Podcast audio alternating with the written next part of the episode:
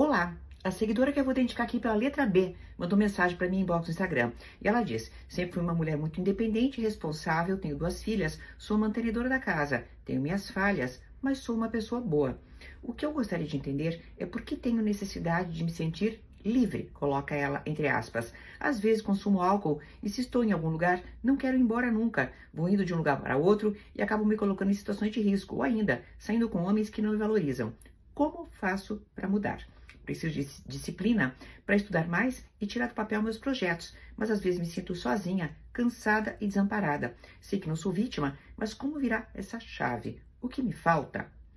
Bem, querida, são muitos fatores que a gente pode abordar nesse tipo de caso. Mas como eu achei assim tão emblemática a tua mensagem e pode ser útil para tantas mulheres e tantas pessoas, enfim, não só para mulheres, eu vou abordar alguns temas.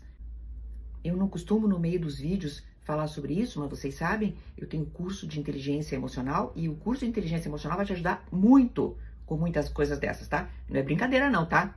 É o melhor curso que você pode imaginar. Mas não costumo falar isso no meio do vídeo, mas é que no teu caso é verdade mesmo, tá? Mas vamos lá. Autossabotagem. Lembre dessa palavra. A autossabotagem é exatamente o que você me refere.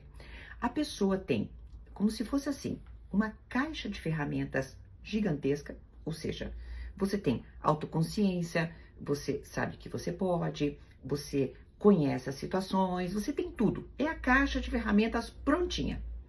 Mas sabe o que você faz? Ó, abre lá, não usa ou usa uma ou outra ferramentinha, sempre igual, sendo que o arsenal que você tem à tua própria disposição de ferramentas para você usar a teu favor não é usado. Isso acontece com muita frequência na autossabotagem, que é a pessoa ter todo o potencial, mas não aproveitar aquele potencial que ela possui. Vamos lá. Quando você fala de abuso de bebida, eu imediatamente me reporto mentalmente a muitos casos que me têm sido revelados. Né? A pessoa associa diversão ao excesso de álcool. E sim, se coloca em situações de vulnerabilidade. O segredo, você já sabe qual é, querida. Beber pouco ou beber nada.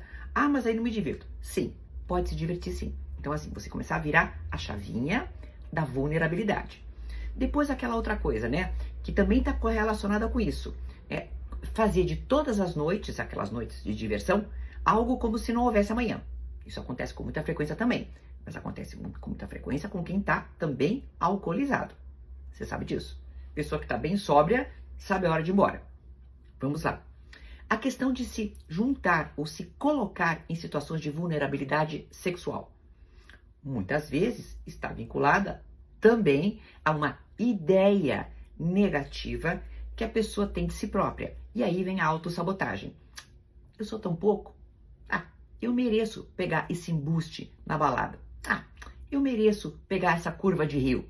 Ah, eu mereço pegar esse aterro sanitário. Afinal de contas, eu também sou lixo, né? Então vamos lá nos jogar no lixão e no aterro sanitário para pegar homem. Porque, querida, um homem que você pega numa balada, quando você está vulnerável e ele percebe que você está vulnerável, não pode ser chamado outra coisa de senão aterro sanitário, certo? Vamos lá. Todas essas coisas que você pode deixar de fazer apenas usando o álcool com moderação ou não usando, você já está entendendo que você pode começar a colocar em prática. Ah, mas tem histórico da pessoa porque ela se auto-sabota. Querida, todo mundo tem histórico de vida. Mas todo mundo também, como você, tem essa caixa de ferramentas, pode começar a utilizar outras. Vamos lá.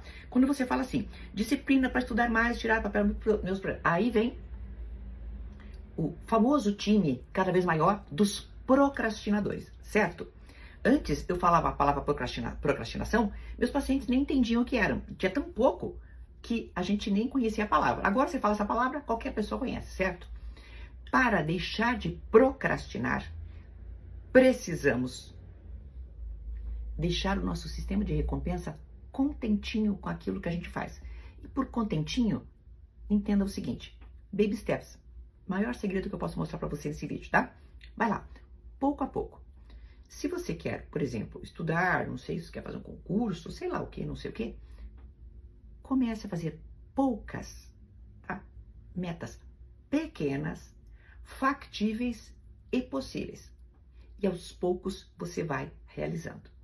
É isso o que eu tenho para te dizer num curto vídeo como esse. Não é, afinal de contas, uma aula completa, mas entenda o seguinte: a autossabotagem começa a ser revertida com nossos pequenos atos. Até uma próxima!